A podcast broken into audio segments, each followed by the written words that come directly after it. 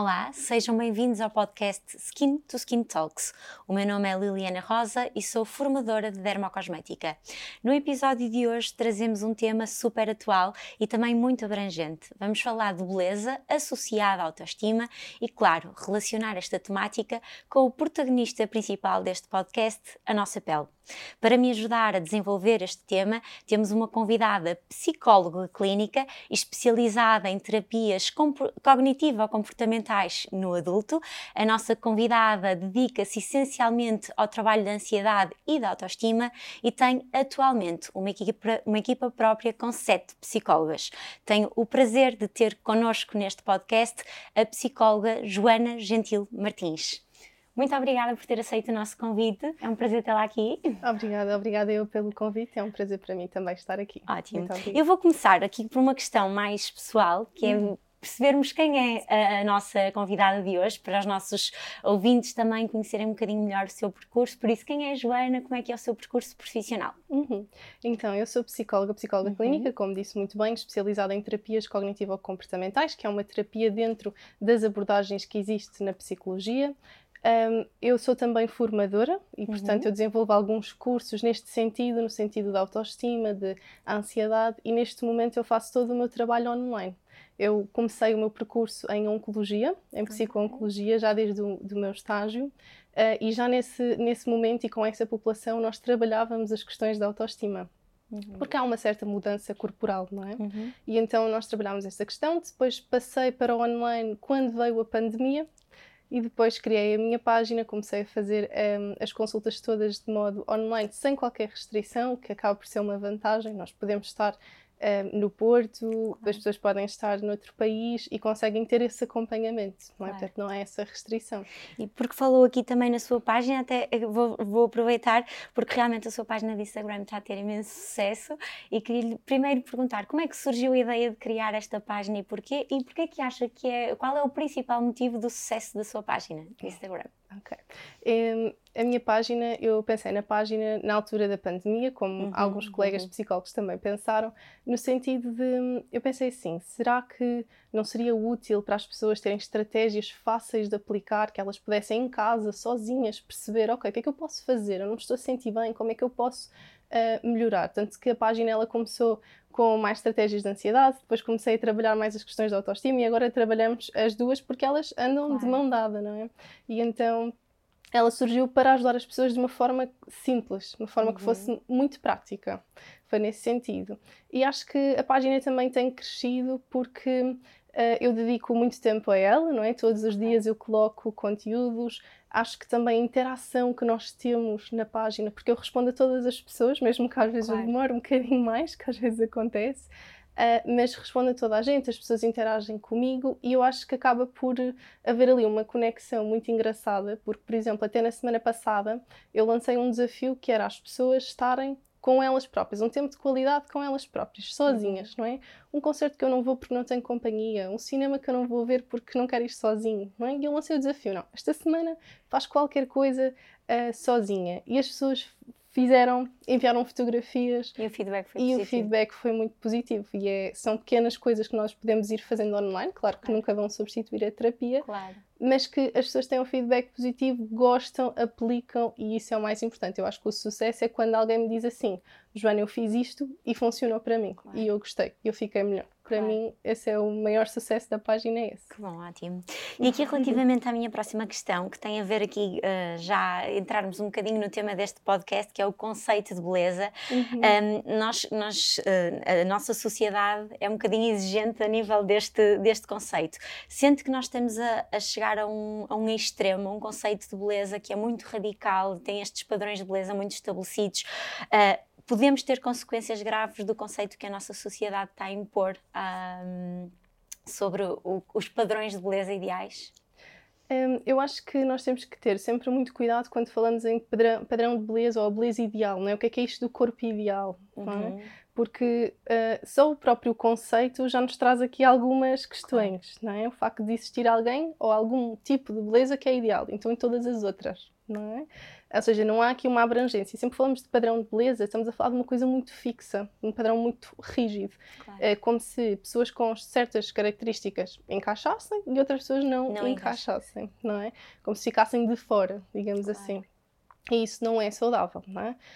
Um, também aqui falar que há aqui um exercício que eu gosto muito de mostrar, que até vou partilhar Sim. aqui a imagem, que é esta mudança nos padrões uh, da sociedade não é? Uhum. Do que é o padrão de beleza da sociedade. Já tivemos a, a, uma altura em que um, o corpo mais robusto seria o corpo ideal, porque se representaria a riqueza, representaria uh, uma alimentação uh, robusta, robusta, mais é? rica, seria, é? mais uhum. rica, exatamente. Depois passámos para uh, os tons de pele muito clarinhos seriam os ideais, depois afinal sermos bronzeados é que é o ideal, não é? Então o que é que é isto de beleza ideal, não é? Ela não existe. Eu costumo brincar e digo assim: nós estamos todos dentro do padrão, só temos é que encontrar o ano, o ano. Exato. não é? Porque dentro do padrão nós estamos todos, no claro. fundo, não é? Uh, mas acho que temos é que trabalhar no sentido de mais aceitação de todos, mais aceitação corporal dentro do que é saudável claro. e, não, e não tanto querer dizer, não, este é o padrão, a pessoa tem que estar dentro deste, deste X modelo, claro. se não tiver, então não tem trabalhos ou não tem uh, tanta facilidade na... Os próprios relacionamentos, não é? Pessoais, Exatamente. há muita gente que se sente... Sim, sim.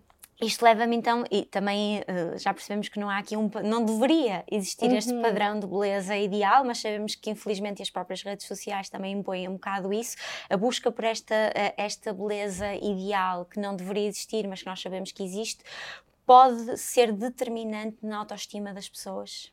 Pode, pode. É um Se fator... na sua prática do dia a dia sente que isso, que isso acontece? Sim, sim, sim. Há, há, uma ideia que quando se fala de autoestima que tem logo a ver com a imagem, não é? Nós temos esta claro. ideia logo inicial. De facto, não tem só a ver com a imagem, não é? De facto, tem a ver com os nossos pensamentos, sentimentos e comportamentos sobre nós. Mas também a nossa autoimagem, que não é a nossa imagem, mas é a percepção que eu claro. tenho da minha da imagem, imagem uh, influencia a, nossa autoestima, não é? E então, mesmo, uh, porque é que eu digo que não é a imagem, se a percepção? Porque nós vemos pessoas que estão dentro dos padrões, não é? Que, estão, que, que seriam consideradas lindíssimas uh, dentro do padrão que existe e não se sentem assim. Claro. Não é? Portanto, a percepção que elas têm não é essa. E claro que esta busca uh, acaba por trazer algumas consequências, pode até num nível uh, mais avançado trazer a sintomatologia depressiva, sintomatologia ansiosa e, portanto, não é uma questão de, de fácil trato, não é? Tem que ser, temos que olhar de forma única para cada pessoa nesse sentido, mas pode efetivamente afetar, uh, afetar sim, a autoestima. Sim. E Sem como dúvida. psicóloga, uh, lá está aí no seu dia a dia, quais são os fatores mais importantes, aqueles que considera cruciais na construção da, autoestima e da própria autoconfiança, não é? De um paciente. Quando trabalha um paciente que realmente vem com uma fraca autoestima ou com uma baixa uhum. autoestima, quais são normalmente os fatores, assim, ou os, os parâmetros fundamentais que trabalha com, com esse paciente? Sim. Uh, primeiro que tudo, tem que perceber uh, o que é que aconteceu para se ter desenvolvido esta baixa Origem, autoestima, não é? não é? Exatamente. E de onde é que vem? Que é uma coisa que é muito interessante, que é, não é genético. Ou seja, nós não nascemos com autoestima, nós vamos aprendendo. Claro. Não é? E aprendemos com o quê? Com a nossa experiência de vida, com as relações que vamos tendo, com até a própria educação dos nossos pais, claro. aquilo que vamos ouvindo, como é que ouvimos dos outros, não é? Por exemplo, uma mãe que tenha uma baixa autoestima e esteja sempre uh, com uma autocrítica para si, os filhos absorvem, claro. também para eles. É? Então, tudo o que nós vamos vivendo vai chegando e vai construir aquilo que nós temos naquele momento, é? Uhum. aquela baixa autoestima. Quando o paciente chega até mim, eu tenho que entender de onde é que isto tudo veio, porque é que veio, não é? Trabalhamos muito a história, claro. porque é daí que vem. Uh, tentamos perceber o que é que há que precisamos de perdoar na história, porque muitas vezes existem certas situações que nós precisamos de ressignificar, dar outro uhum. significado, ou até mesmo perdoar, e, e, perdoar não significa que seja para o outro, mas claro, para nós, nós mesmos, não é? Exatamente. Uh, e depois nós trabalhamos a dois níveis. Trabalhamos o nível cognitivo, lá uhum. está, portanto, pensamentos, uh, todo o nosso discurso, e trabalhamos a nível comportamental, portanto, aquilo que nós podemos fazer na prática. Para, uh, para contrariar, não é? Sim, para começarmos a aprender uma nova autoestima, não é? Uma nova uhum. maneira de olhar para nós e, e, também isso implica nós olharmos para estas questões da sociedade, não é? que também influencia nesta construção. E sendo que normalmente quando se identifica essa origem e esse trabalho, os resultados são muito significativos. Sim, sim. É um trabalho que custa, porque não é, não é muito fácil às vezes estarmos a um, buscar coisas da história que nos magoaram, não é? Às vezes temos uhum. questões de bullying, alguns traumas, traições, claro. um, pais muito autocríticos, não é? Então nem sempre é um trabalho que, ah, então é simples, é só olhar para trás e já está. Não, nem sempre é muito fácil, não é? Todas questões emocionais que nós temos que ir trabalhando, mas saber como é que nós chegamos até ali é o primeiro passo, não é? E depois o próprio autoconhecimento da claro. pessoa, dela, de saber quem é. Claro. Um, e, e, e, então aí podemos trabalhar. E agora, uh, partindo aqui para, para uhum. o ponto-chave do, do, nosso podcast, que é a pele, não é? Uhum. Um, e fugindo do conceito de beleza mais relacionado, geral e agora mais relacionado com a pele, uh, sente que há, há, pode haver pacientes que têm esta baixa autoestima porque têm, por exemplo, alguns problemas de pele, como a própria acne, que é, que é muito frequente, e principalmente nos adolescentes, o envelhecimento nos adultos, que os problemas de pele podem ser o foco de, de algumas, de algumas eh, nem, nem queria chegar só a depressões, mas algum, de alguns problemas a nível um, emocional. Uhum. Sim, sim, de facto sim. Porquê? Porque mexe com a autoimagem, não é? Uhum. Com esta questão de, de, da imagem. Tanto a pele a nível do, do acne, também a nível do envelhecimento, são, são mudanças corporais que, que, fazem diferença ao nível do desenvolvimento da própria autoestima e também daquilo que é as comparações com as outras pessoas, não é? Porque se nós formos aqui analisar um, a questão da pele e a questão dos padrões de beleza, não está no padrão de beleza, uh, por exemplo, uma pessoa com acne, não é? Que pode, que pode acontecer. Um, e, por exemplo, também na adolescência, que é onde se desenvolve essencialmente, um, sim, sim. essencialmente ou seja, eh, as meninas adolescentes, o que é que vêm? Vêm outras meninas, por exemplo, aqui extrapolando, não quero deixar generalizando, não é? Mas uh, numa rede social com um filtro, ela não tem nada. E eu chego a casa e olho ao espelho e eu tenho. Porquê é que eu tenho? É? Claro. Começa assim. Uh, começa com estas questões, não é? E a pessoa claro. começa a sentir-se inferior nesse sentido, já com a questão do envelhecimento também uh, acaba por acontecer isto, não é? Aliás, está estudado cientificamente que uh, trabalhar a autoestima preventivamente, portanto, antes do início do aparecimento do envelhecimento, é essencial para o envelhecimento ser saudável, para a uhum. pessoa ir aceitando... Aceitar as rugas e... Exatamente, a mudança do corpo. Uhum. Não quer dizer que não, não possa fazer procedimentos estéticos, não se possa cuidar. Claro. Obviamente é importante de uma forma saudável. Claro, sim, não é? sim, Sabendo sim. Que, que não é o corpo que a vai definir, não é? Eu acho claro. que isso é assim um chavão muito importante, é nós claro. sabermos que não é só a imagem que conta, não é? Então a beleza interior é Claro muito, sim. muito E, e, tocou num ponto muito importante que vai-me precisamente uh, fazer o link para a próxima questão, que é os filtros dos Instagrams uhum. e a própria maquilhagem excessiva que muitas vezes vemos nos adolescentes. Sente que, isto, que estes filtros, que cada vez são mais usados, podem funcionar como uma arma para a autoestima nestas, nestes pacientes que têm acne ou que têm uma pele mais envelhecida ou mais manchada, um, que sente que realmente estas ferramentas que agora as redes sociais nos permitem usar uh, vão ser positivas a longo prazo para estas pessoas? Hum, aqui temos que falar de uma questão de equilíbrio, não é? Porque utilizando em certas situações, com um determinado propósito, pode fazer sentido, não é? Não tem mal nenhum a pessoa querer maquilhar-se, querer estar uh, cuidada, querer utilizar um filtro, desde que seja para aquela situação e não que eu utilize aquilo de uma forma excessiva e que já não consiga fazer nada sem, sem isso. isso não é? Já tive casos em que um, não tirariam fotografias sem ser pelo Instagram porque não traria filtro, não é? Então perdiam fotografias das festas, dos concertos porque ah, não tinha internet, não deu para ter um filtro, então não vou tirar a minha fotografia, não é? Aí já temos um caso em que já precisa. Dependência um, quase, não é? É, exatamente. E isto a longo prazo é complicado, porque eu gosto de pensar que há aqui como se fosse a realidade virtual e a realidade real, uhum. não é? E nós vemos muitas vezes virtualmente essa questão, não é? Os filtros, e mesmo que nós saibamos que é um filtro, nós consumimos aquilo tanto, tanto, tanto, tanto, que acaba por inconscientemente nós já estamos a, a comparar. Claro. Uh, mesmo que depois eu pense, não, calma, mas é um filtro, não é? Claro. Mas não deixa de ser algo que a longo prazo eu acredito que não beneficia na autoestima, eu acredito que vai, vai, vai. ajudar a diminuir, diminuir, nesse caso. Sim, até porque são usadas, lá está, uh, começam a ser usadas com tanta frequência que a pessoa já, se consegue, já só se consegue ver uhum. com aquele determinado filtro. Quando vê sem parece que não estamos bem, ou não estamos bonitas, ou não nos sentimos. Sim. Um, e agora, uh, entrando aqui também noutro, noutro, noutra área que eu também acho super interessante, é que se ouve atualmente cada vez mais falar de autocuidado. A minha questão é, o que é o autocuidado e quais, por exemplo, algumas dicas que, que nos possa dar que possamos aplicar no nosso dia a dia de, deste autocuidado, que eu acredito que seja tão importante para a nossa autoestima também, não é? Uhum. Claro que sim, o autocuidado é fundamental não é, para a nossa autoestima, só que é importante nós definirmos aqui o que é que é o autocuidado, porque há muito esta ideia de que o autocuidado é fazer ali uma massagem de relaxamento e já está, já cuidei de mim, não é?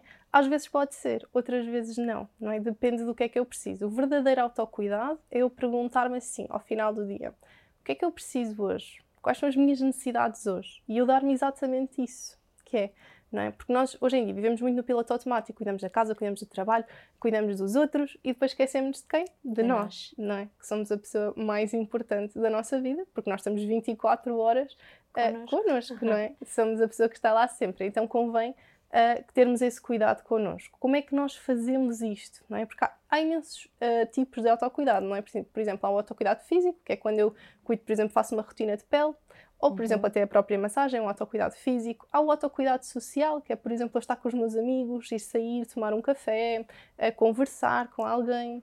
Um, mas o que importa mesmo não é o tipo de autocuidado que nós fazemos, é, é termos esse autocuidado. É termos esse, autocuidado, termos esse autocuidado e percebermos o que, é que, o que é que é preciso, não é? Porque muitas vezes nós temos listas, não é, de exemplos, mas são exemplos, não é? Não quer dizer que eu preciso daquilo naquele momento, não é? Vamos imaginar um autocuidado social, diz lá, sair com os meus amigos, mas naquele dia eu precisava mesmo de ficar em casa. Claro. E eu vou obrigar-me a sair, será que é isso que é o necessário? eu gosto muito de explicar, uh, e é uma forma muito fácil de decorar, que é os três Cs do autocuidado. O que é que são? O primeiro é consciência, ou seja, eu parar e perceber o que é que eu preciso, ter consciência do que é que eu necessito. O segundo C é o cuidado, portanto, dar-me aquilo que eu preciso. E o terceiro C é a consistência, porque não basta eu fazer isto um dia, não é? eu claro. tenho que fazer muitos dias. Gosto de dar o exemplo do ginásio. Eu, quando vou ao ginásio, eu vou um dia, faço uns abdominais, mas não vejo logo ali a claro. minha barriga com abdominais, não é? Tenho que ir e ir e ir, e depois é que eu vejo. E depois de eu ver, eu tenho que continuar a ir para manter, senão já fiquei outra vez cheio os abdominais, não é? Então, se fazemos isso para a saúde física, precisamos de fazer isso para a saúde mental. Super, super interessante. Uh, então, a regra dos três Cs adorei. super interessante. Então, estamos quase aqui a chegar às nossas perguntas finais. A próxima pergunta é: como sociedade, o que é que nós devemos fazer para um futuro mais, eh, digamos, mais natural, sem tantos padrões de beleza? Porque já percebemos que estes padrões estão, infelizmente, muito uh, cada vez mais marcados na nossa sociedade, mas todos nós temos um papel também aqui. Por isso, o que é que nós podemos claro. fazer para, para termos aqui um futuro mais natural e menos com menos padrões, digamos uhum. assim? Eu acho que aquilo, aquilo que disse desde já é super importante, que é a sociedade somos nós, não é? Então começa com cada um de nós. Eu acho que principalmente ter mais empatia pelos outros, maior inclusão de todos os tipos de corpos, todos os tipos de pessoas, cores de pele. A, a inclusão é muito importante, não é? A uhum. aceitação corporal, não só a nossa, mas também dos outros, não é? Porque nós podemos trabalhar a nossa, mas depois chegar uh, ao jantar de, de Natal e dizer: Ah, mas estás mais gordinha, o que é que aconteceu?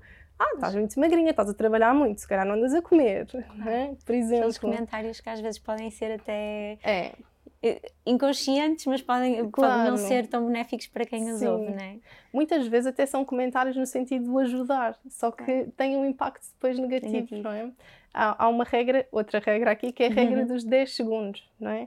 Uh, qual é essa regra? É se a pessoa não consegue mudar aquilo que nós vamos comentar em 10 segundos, então não vamos comentar, não é? Por exemplo, se a pessoa tem um, algo no dente, eu posso comentar, a pessoa em 10 segundos resolve, não é? Mas se eu disser assim, ah, mas olha, estás com celulite, a pessoa em 10 segundos não vai é uh, claro tirar, não é? Então, se nós não temos nada de agradável para dizer, então não vamos, vamos dizer, nós, não é? Claro. Porque qual é a vantagem que traz?